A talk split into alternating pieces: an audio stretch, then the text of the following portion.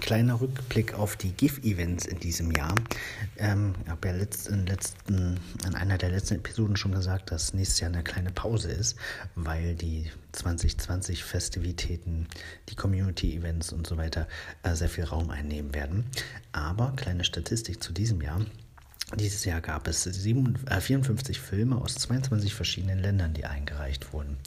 Ähm, von den 16 Finalisten waren, die kamen aus 10 verschiedenen Ländern und fünf davon waren bereits in den Jahren davor schon GIF-Finalisten. Das finde ich ganz interessant. Die haben offensichtlich den Dreh raus. Ähm, dann gab es dieses Jahr 688 Events in 56 Ländern mit insgesamt 18.000 teilgenommenen Logs für die GIF-Events.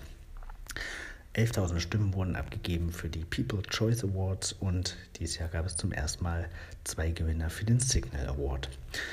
Ja, ich denke, das hat sich doch ganz interessant entwickelt, wenn man bedenkt, dass das erste GIF-Event ähm, mal ja, oder das eins, äh, eins der letzten GIF-Events, ähm, bevor es dann global wurde, äh, ausgefallen ist wegen eines Sturms und deswegen entschieden wurde, dass man das jetzt dezentral macht, finde ich das schon eine ganz interessante Entwicklung was auch so ein Sturm alles bewirken kann. Ja, ziemlich cool. Ähm, bin ge gespannt, wie es dann 2021 weitergeht und freue mich auf viele weitere spannende Filme dazu.